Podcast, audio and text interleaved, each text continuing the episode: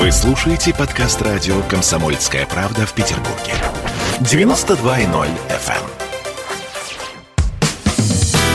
Легенды и мифы Ленинградского рок-клуба. Студии о радио «Комсомольская правда» в Санкт-Петербурге в программе «Легенды и мифы Ленинградского рок-клуба» у микрофона Александр Семенов. Здравствуйте, рокеры! И сегодня у нас в студии удивительный человек, фантастический музыкант. Человек, которому, по-моему, ну, позволено все в рок-музыке. Участник группы «Странные игры», участник групп «Игры», «Дяд Дедушки». В общем, все он сегодня расскажет сам с моим большим уважением к нему. У нас в студии Виктор Сологуб. Здравствуйте. Здравствуйте! Ну, наконец-таки я увидел тебя в студии «Комсомольской правды». И я очень рад, что сегодня наши радиослушатели смогут услышать твой голос. И самое главное, смогут услышать тот рассказ, который ты сегодня расскажешь нам всем. Ну, начнем с самого начала. Где ты родился, когда? Я родился 1 апреля 1957 года, 1957 года в городе Ленинграде. Тогда ведь прими мои поздравления от всех наших радиослушателей с днем рождения, который тебя только-только что прошел. Спасибо. Здоровья, успехов, творческих успехов, всего самого-самого наилучшего. Ты учился в школе. В каком районе? Меня принесли прямо вот сюда, вот на Петроградскую. Я жил на Ждановке первую свою половину школы, где-то лет до 10. И ходил в 54-ю школу. Это моя первая школа, которая вот в конце красного курсанта там была. Да. Вот. Там началось мое обучение. А петь я учился и играть в музыке в этом клубе, который был на Красного курсанта. Там был офицерский клуб Академии Можайского. И вот там я, первая музыкальная школа была у меня там. Это в каком году? Ты поступил, сколько тебе было лет? Пять лет было. Пять лет? Да. Твои родители занимались музыкой? Нет, у меня папа был военный офицер в Можайке. Потом он стал преподавателем. Сначала просто работал на кафедре. Мама была учительница русского языка, литературы. Папа, он любил петь. И он пел в Народной опере, в Кировском театре даже. Там у них... Он ходил туда в свободное время, как это было, как хобби называлось. Тогда это называлось. Самодеятельность такая. Вот. И я часто ходил с ним и ждал, пока он там отпоет. И потом он меня спящего та- тащил домой. Там это, это было вот с годика, наверное, год, два, три. Я все время вот был при музыке тогда. То есть ты был в музыкальной среде? Да. Ну, дома, да, папа постоянно пел. Ну, слушай, значит, тогда музыка – это твое призвание, это то, к чему ты действительно должен был прийти, когда становился бы более взрослым. Это была первая музыкальная школа? Да, потом, э, ну, мне купили пианино, как положено. Потом все это перекочевало на гражданку, и там я уже там стал заниматься музыкой. Уже мне было сколько? 69-й год. Переехали мы туда. В отдельную пятый квартиру. класс, да, в отдельную квартиру. В- С пятого класса я тоже стал параллельно ходить на занятия, на уроки по фортепиано. А потом уже после школы я пошел в музыкальное училище вечернее. Это на Зайцево, что ли, где-то. На Чернышевске я уже забыл. Там где-то Суворовский. Вот там была такая веч- вечерняя музыкальное джазовое Это училище. очень, это очень известная Да, музыкальная Коля там был, джазовая да, да, да. школа. Коля у Истрашкина, и я тоже у Истрашкина учился. Коля Гусев, ну, мой коллега по группе. Да. Вот, потом мне вдруг мой Страшкин заявил, что у меня техника четвертого-пятого пальца вообще никогда не сможешь играть, типа, хорошо. потому На что гитаре? На На фортепиано, пианино? на фортепиано, да. И, типа, меняй класс. И я перешел на класс гитары там же. Ага. Э, Как красиво прозвучало слово фортепиано. Это говорит об уровне музыканта, который находится сейчас у нас в студии. Именно фортепиано. А название музыкального инструмента не Ну, помнишь? «Красный октябрь». О, Господи. Ты был хорошим учеником в школе? В школе, В в, обычной, обычной да. школе. Да, я был хорошим учеником. Ты учился на четверке, на пятерке? Четверки, пятерки. Не хулиганил? Нет, Не курил? нет. То есть ты Не был... выпивал, не ты- курил. Ты был примерным, в общем, образцом. У тебя Нет, есть ну, в братья? 10 классе я уже разглядяничать начал, конечно. Ну, уже 10-м пропускал уроки. У меня за 9 класс у меня по химии была двойка. Это был самый сложный предмет. То есть я перешел после 8 класса, я перешел в 9-10, я перешел в физико-математическую школу, потому что я любил точные науки просто. А вот с химией у меня была беда, а все остальное нормально. Не хулиганистый, то есть просто... А у тебя есть братья, сестры? Ну, Гриша же мой ну, брат. Гриня, да, естественно. Ну, Гриша тоже был тихий вообще. Если я, например, начал на гитаре для себя играть где-то в классе в шестом, то Гриша уже в музыкальной школе во втором классе он учился. Он уже круто играл на гитаре, потому что он тоже ходил в музыкальную школу. Он играл лучше, чем я.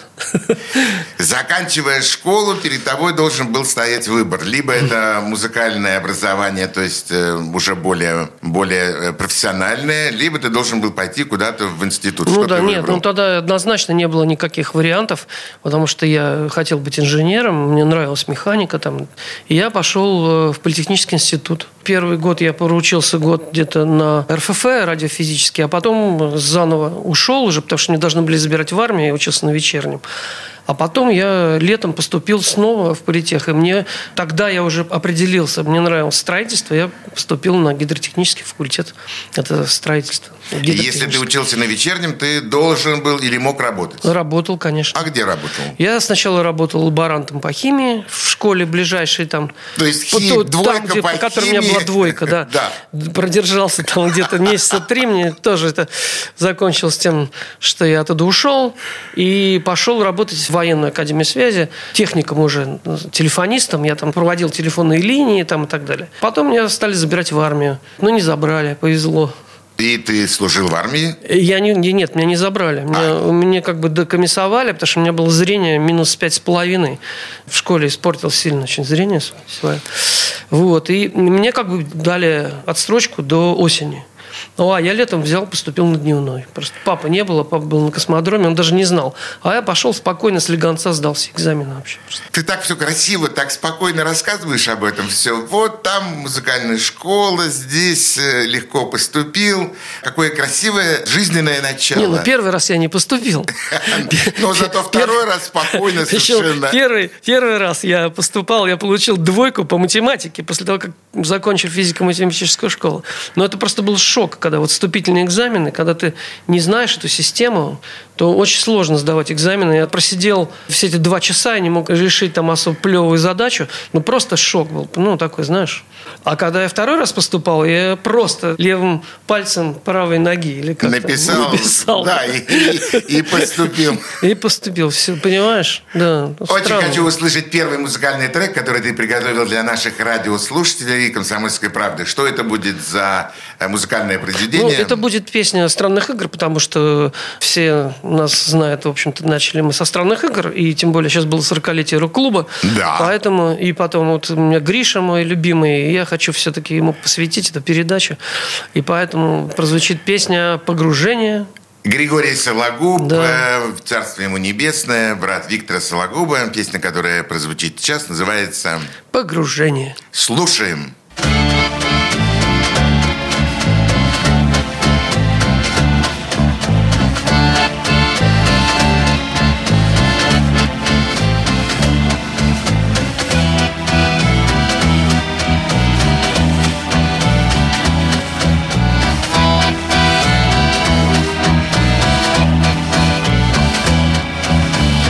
Песок прибрежный, чистый тонок. Прибой умолк, осела муть. И вдаль поплыл я, как утенок И не боялся утонуть. Но водоплавающей птицей Недолго был я рыбой стал. Чтобы в пучину погрузиться Скользнуть в расщелину меж скал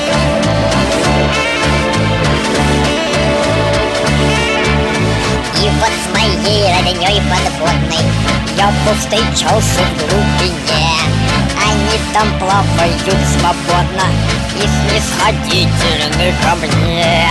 Они меня не строго судят И превосходен там пейзаж. Но должен всплыть я, будь что будет. Я снова вылезу на пляж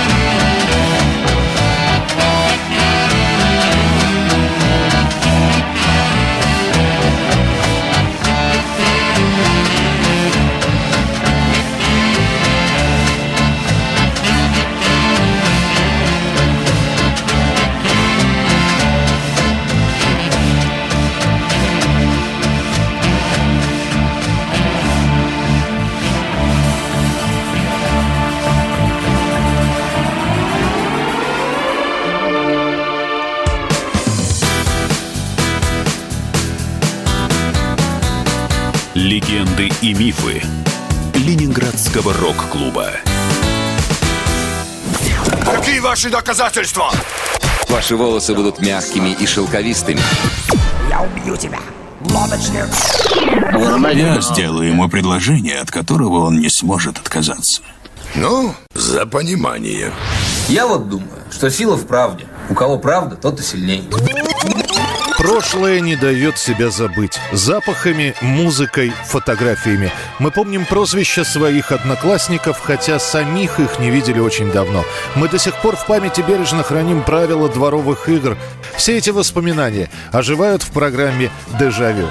Меня зовут Михаил Антонов. По субботам и воскресеньям в 11 часов вечера мы говорим о том, что нас радовало и огорчало. Какими мы были раньше. Давайте вспоминать вместе.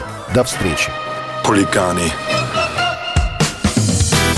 Легенды и мифы Ленинградского рок-клуба.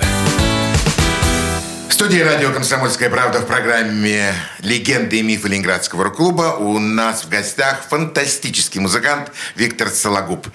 Витя, а когда все-таки произошел вот этот щелчок, когда ты понял, что техника – это хорошо, а музыка – это лучше? Ну, не скоро. Не скоро, да. Я после этого, после института, я отработал в другом институте, я проектировал Таллинский порт, проектировал сооружения. В общем, ну, я вышел инженер-гидостроитель, строительство водных морских путей и портов, но э, с возможностью там строить все, все остальное. Потому что я увлекался вот строительством, знаешь, там подводные лодки, базы, там это было хобби мое такое. Я даже на лето оставался в институте, там помогать каким-то аспирантам, делать расчеты, там постановка на волну, там и так далее. Интересные всякие вещи. И я после института пошел в проектный институт, вот, как я говорю, проектировал эти парпорты морские, там ездил. Потом, года через четыре, мне все это тоже надоело, я сменил профессию, я стал инженером-метрологом, это измерительные приборы, все, что касается измерительных приборов, потому что там зарплата была больше, и ездить было ближе там, для меня, и такая более престижная работа в одном министерстве. И я продержался там до 88 года, по-моему. Или 89-го. То есть почти 10 лет меньше, ну, чуть меньше 10 лет работал инженером. Тогда параллельно как бы и те же странные игры, и уже игры позже. Это было хобби. То есть мы после, собственно, все мои коллеги, также и Николай, и Алексей. Да, мы... они все были у нас да, в студии, да, да. рассказывали примерно то же да, самое. и мы также после работы мы садились на электричку, ехали в Петродворец на репетиции. Так было три раза в неделю. Я прям притаскивал гитару с собой вот на работу. Она у меня в гардеробе стояла, секретная. Выскакивал, бежал на электричку как бы. Все, и это хобби, оно вот э, в результате переросло в профессиональную работу, когда вот этот бардак начался с этой перестройкой. Уже не имело смысла работать, я уже так подумал, пошло оно все лесом. То есть получается, что выступление на 82 году, 83-м на первом рок-фестивале, это вы все еще были инженеры? Конечно. да. И вы на сцену выходили, в общем, ну, такое хобби, такое очень сильное увлечение, которое очень вас сильно живет, но при этом при всем зарплата, Да. нормальная, спокойная жизнь и три раза в неделю репетиции. Да, и и коллеги наши молодые, они приходили, это были наши фаны. В общем, те, кто с нами работал и, там, и так далее. Фантастика. Ну и все-таки был же когда-то какой-то момент, когда вы все вместе, и Николай, и Алексей, и ты сказали, ну все, хватит работать, э, хотим заниматься только музыкой. Ну, вот у меня, говорю, это произошло в 88 по-моему, году. Только в 88 Да, году. в конце даже. А до 88. этого все эти фантастические выступления на Ну, сцене всё, рок-клуба. да. Уже и странных игр не было тогда. Уже были просто игры. И все равно я как бы продолжал работать. И я умудрялся как бы летать там на выходные дни на какие-то выступления, там гастроли. И как раз это вот то, что невозможно было совмещать одну работу и вот сцену, это как раз из-за того, что было много гастролей. И я не мог просто пропускать гастроли. Мне это было ближе, чем ходить и писать отчеты, там, делать какие-то там расчеты. И я взял и уволился просто. Все-таки музыка победила. Музыка победила, да. А когда ты впервые услышал вот э, какой-то музыкальный трек, песню, которая тебя вставила как следует, ты, ты стал увлекаться музыкой? Пожалуй, это вот как раз Led Zeppelin «Sense of Belonging» с третьего альбома. Это было где-то осенью, когда я учился в девятом классе. То есть 72-й, наверное, конец 72 года. В школе была музыкальная группа? Ну, В школе была музыкальная группа, но я в ней не участвовал. Э, а, нет, в первой школьной музыкальной группе я участвовал. Это когда до восьмого класса я учился. Где-то класса шестого по восьмой у нас была группа. Потом я играл с более старшими ребятами из индустриально-строительного техникума. Они меня пригласили, я там играл на клавишах у них в группе. Это вот мой девятый десятый класс. А потом уже в институте, естественно, была группа и потом уже странные игры. Долго, долго ты шел к музыке. Долго через тернии, что называется. Слушай, ну, по-моему, все, у всех. Инженерные. У всех так, у всех. Да, да, да. В наше время, наше время вот это, да. Мы все Наше, шли к да. музыке через вот эти инженерные Это весь. Ленинградский рок-клуб, да. У нас же это самое. С Колей Михайловым мы встречались на военной кафедре, с, э, и с- и как бы со, со всеми, вот практически, кто потом в рок-клубе был, мы в институте встречались, но почему-то на военной кафедре, потому что у нас совпадали дни, у нас четверг там был. Там Серега Амельниченко, там, я помню, тоже. Да. Вот.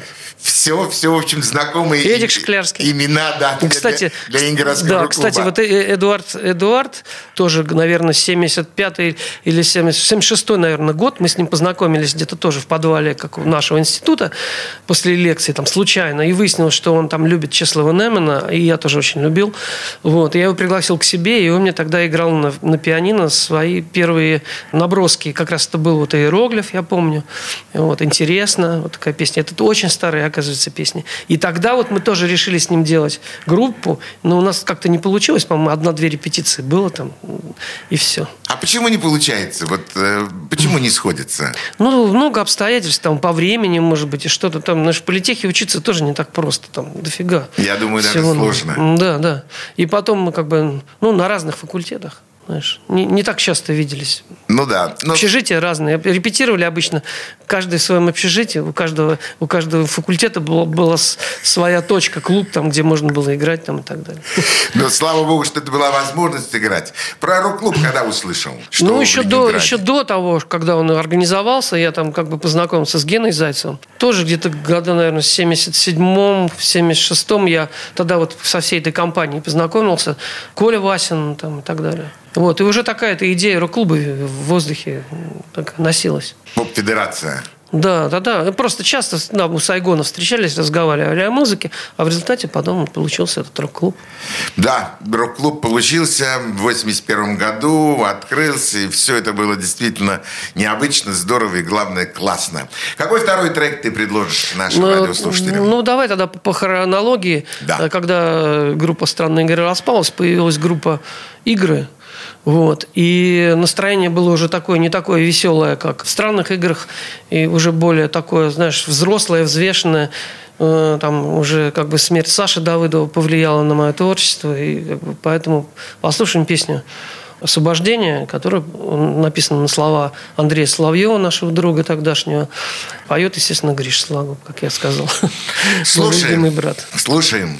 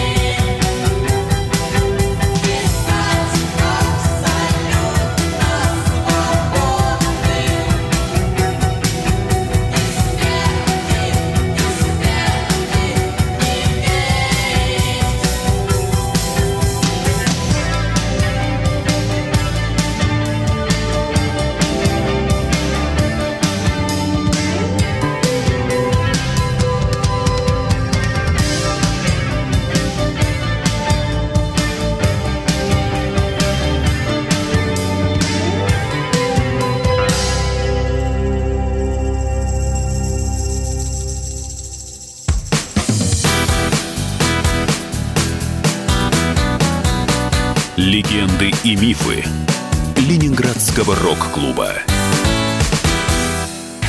Я, Эдвард, на вас рассчитываю как на человека патриотических взглядов.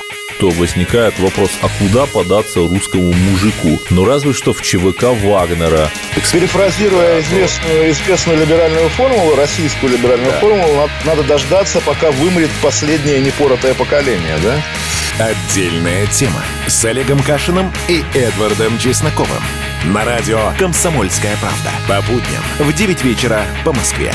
Тоже мочить в сортире, но других и не так. Легенды и мифы Ленинградского рок-клуба. Студии радио «Комсомольская правда» в Санкт-Петербурге в программе «Легенды и мифы Ленинградского рок-клуба». У микрофона Александр Семенов. У нас в гостях фантастический музыкант э, Виктор Сологуб. Ведь скажи мне, пожалуйста, «Странные игры». Э, вы тогда взорвали просто рок-сцену. Э, вы были... Вы были новая волна, вы показали всем фантастическую, необычайную музыку.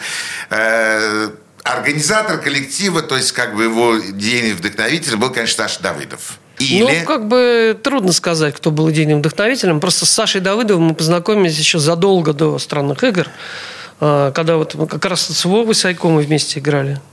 Э, такой, который тоже был гостем вашей да, программы. Да. Вот, Володя Сайкова, коллега мой сейчас по киномузыке. Вот, и с Сашей мы познакомились случайно летом. Э, тоже я пришел к нему, и нужно, по-моему, я не помню, что-то такое было связанное с какими-то джинсами. И тогда эта тусовка была, знаешь, э, Казанский собор, вот там вечерами там собирались, тоже ездили летом, и нужно было какие-то джинсы откуда-то привезти или куда-то отвезти, а я тогда подрабатывал проводником с бригадой проводников летом. То есть мои друзья были официальными э, проводниками, а меня брали за компанию типа зарядчиком. Я выбегал э, на станции и говорил, вот кому там на Куйбышев там, или на Мурманск, пожалуйста, все вот десятый вагон. Десятый вагон. Да, да, да. Набирал зайцев, вот, чтобы студенты могли подзаработать. Вот, и я, значит, меня привели к этому Саше Давыдову, и мы с ним разговаривались, выяснилось, что он на гитаре играет на акустическом, и вечером встретились, он мне стал свои песни петь, там, которые ему нравились, а ему нравился тогда дико Dark Straits, вот, а я ему стал играть Led Zeppelin, потому что мне нравился Led Zeppelin.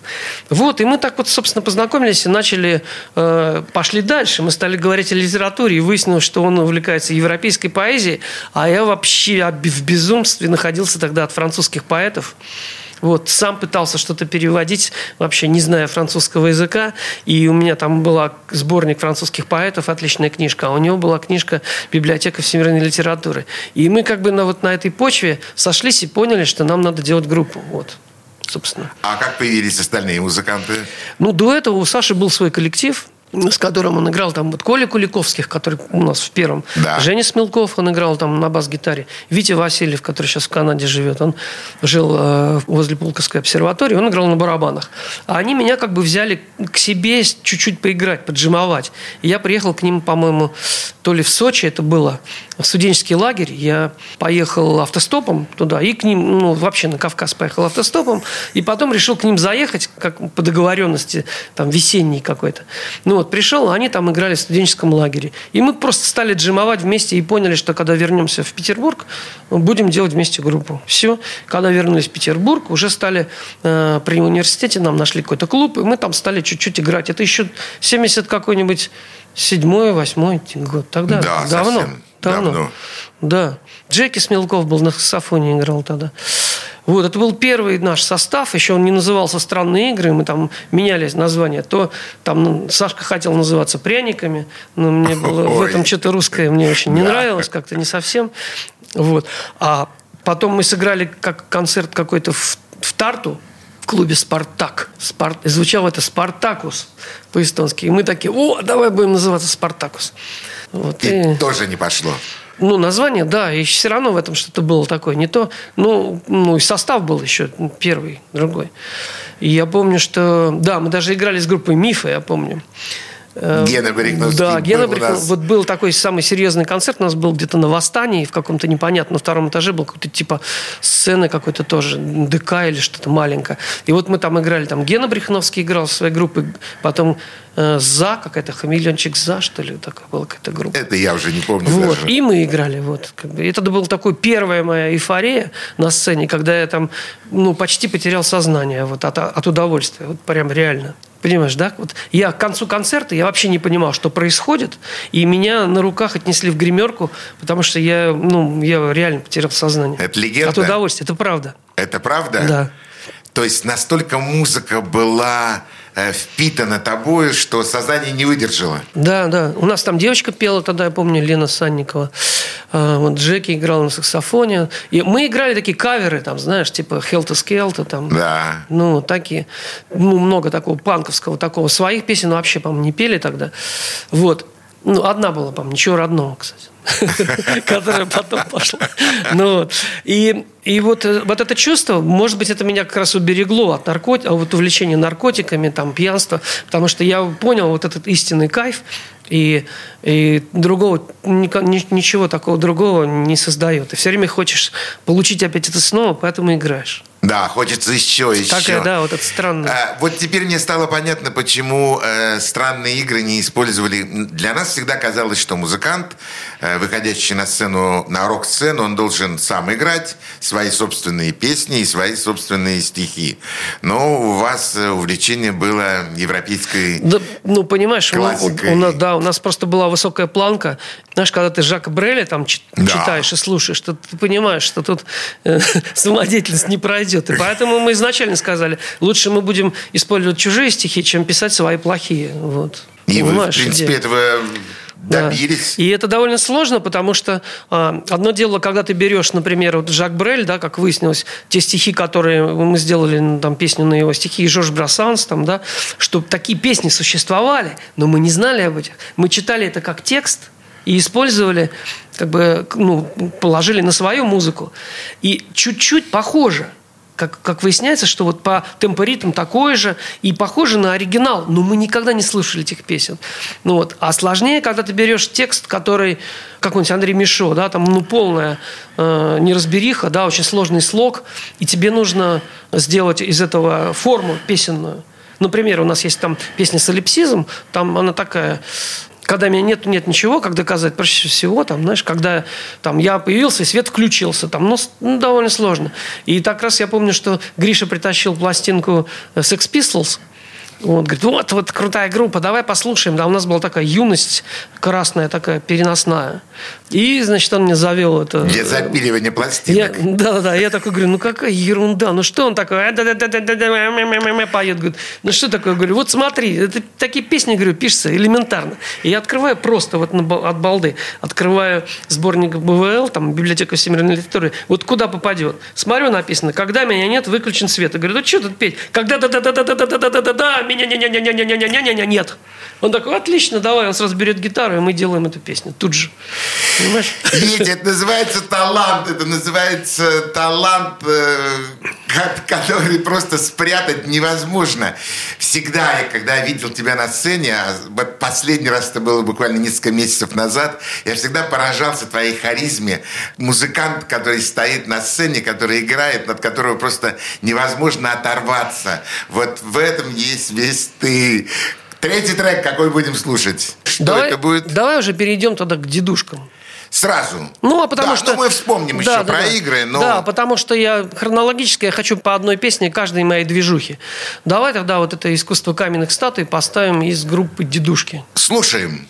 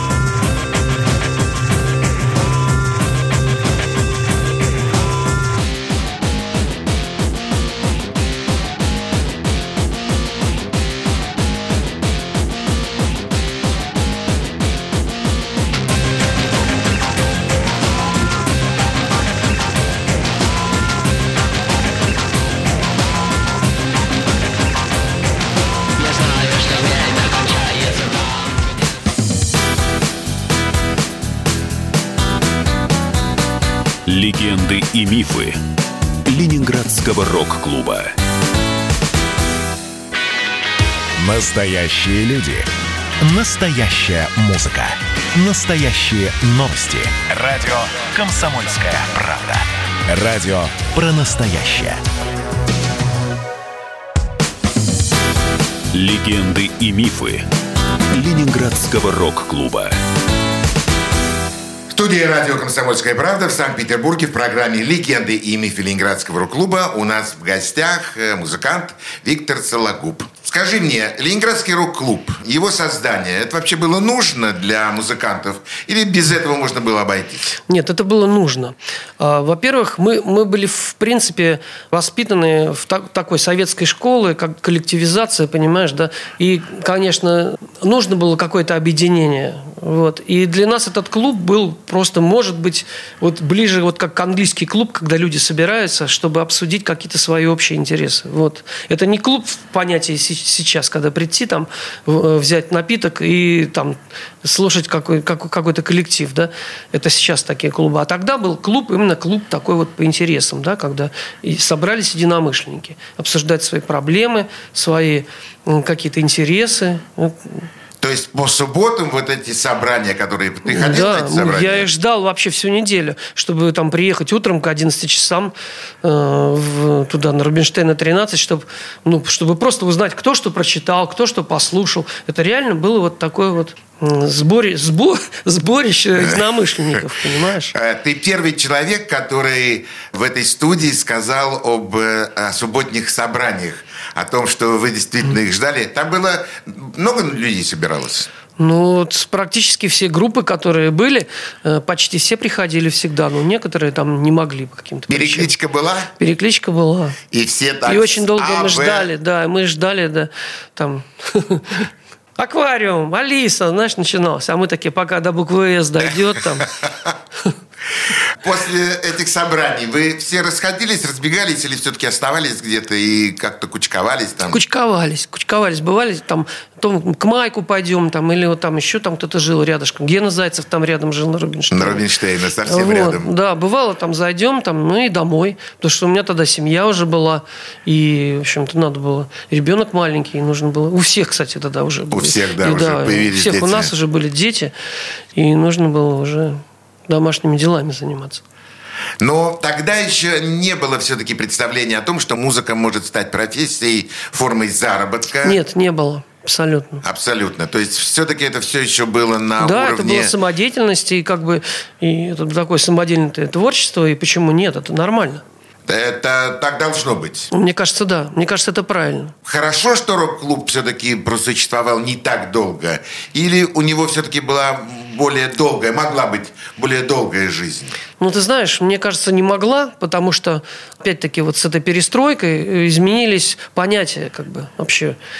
Ну, другая идеология, все другое, и нужно было вот уже встраиваться в этот рынок и, так далее. Вот, и поэтому э, я сменил клуб, и я вот больше, как было такое параллельно, когда был Ленинградский рок-клуб был во дворике Рубинштейна, уже в другом помещении. В красном И- уголке. Да, в красном уголке. И появился э, новый клуб, там-там, Сева Гакель сделал. Он уже был более заточен под современные реалии, и я больше там проводил время. Я там буквально с утра там ездил кататься на велосипеде на, на каменный остров к Севе, а вечером шел на его концерт, понимаешь? Ну, в смысле, на, в его клуб, на молодые группы, которые практически из рок-клуба переселились туда. Ну, не все. Не все, там, да, не все, но там многие появились. Вот раз. появились многие, Да. действительно. Это те, другое, которые- новое поколение. Это новое поколение. Да. То, которое еще, может быть, в Ленинградском рок-клубе не смогло бы себя найти, потому что литование текстов. Вам же это было легко и просто. Вы приносили... Да, это, кстати, один был из пунктов, который нам помогал. И при, при любой такой вот какой-то неприятности, там, закрытие клуба, там, или закрытие, вернее, закрытие концерта, во время концерта, когда вдруг появлялись какие-то люди, говорили, покажите ваши литовки, мы доставали свою эту толстую книжку, которую Да. возили с собой, и показывали, вот, там, 66-й год, издание, там, или 64-й, не помню. Пожалуйста, Никаких все, проблем. да. Я помню очень хорошо концерты, на которые я приглашал странные игры в Ленинградский дворец молодежи. И на одном из первых концертов, когда вы играли, бежит э, замдиректора Дворца молодежи с криком «Фашисты на сцене! Выключайте звук, вырубайте все и прекращайте выступление странных игр». Я это очень хорошо Это, наверное, было, когда мы там танцевальные были такие Танцевальные, вечера, да, да, да, и мы там вел. должны были три раза там где-то Да, выступить, да, да. да, да. И после первого раза, да, там кому-то в, кому-то в голову там стукнуло, что мы там типа играем любимую песню Гитлера, как было сказано. Там. Бред Да, да, да. А у нас там просто в конце одной песни был такой фрагмент «Болеро». Там, Да. когда Кондрашкин начинал играть ну, такие партию барабанов, она очень похожа на болеро. Он- Болеро, у нас там тун ту ту ду. Мы начинали это играть такое. Вот, концовка одной песни. И почему-то кому-то показалось, что это некий фашизм. Ну вот, и нам сказали, почему вы в черных очках там и так далее. Мы такие, без проблем. И мы на следующий концерт, на следующий день мы взяли, это еще до того, как закрыли. Потом, потом третьего концерта не было. А второй Не было. мы пришли, и как бы мы взяли из своих очков, в которых черных, в которых мы выступали, мы выдавили стекла, но очки оставили. И у нас как бы у всех были очки без стекол. То есть, ну, просто такая оправа одна. Ну вот. А самое смешное, что народ в зале все пришли в черных очках тоже. Там, ну, не все, но многие там Бы- был- было- было были такое, специально да. в черных очках. И, ну, и это уже там все, короче, нас прекратило. Я очень хорошо помню эти вот э, эти два концерта, когда с криками бежали закрыть, прекратить. И тогда для меня это было, конечно, удивительно просто. Но это было. Там, по-моему, это Кандауров там что-то был. знаешь, и Ну, я они могу там назвать фамилию да. этого человека. Да, да. Виталий Молотов. Именно Да. он тогда... Нет, а Кандауров устроителем тогда был, по-моему, он да, работал. да, Да, да. Он, он, не- это, он не мог так кричать. Он был наш, как бы. Да, но тем не менее такое произошло, и, в общем, это было. Хотя совершенно незаслуженно, потому что вы играли отличную музыку. А Это было, ну, такой, э, такой свежая вообще такая волна была настоящая, э, которую слушали с удовольствием, и вы ее играли с, с такой отдачей, что было просто, ну, приятно, что называется, и смотреть, и слушать вас. Э, Итак, э, уважаемые радиослушатели, сегодня у нас в гостях э, был известнейший музыкант, музыкант групп «Странные игры», «Игры», «Дедушки», э, участник знаменитейшего альбома Джана Стингрей «Red Wave», Виктор Сологуб. Виктор придет еще раз к нам на передачу. Естественно, во второй передаче расскажет и о своей сегодняшней жизни, о тех воспоминаниях, которые были связаны с Ленинградским рок-клубом. А сегодня мы с вами прощаемся. Всего самого доброго. Легенды и мифы Ленинградского рок-клуба были в эфире. У микрофона Александр Семенов. В гостях Виктор Сологуб. Спасибо. Спасибо, до свидания.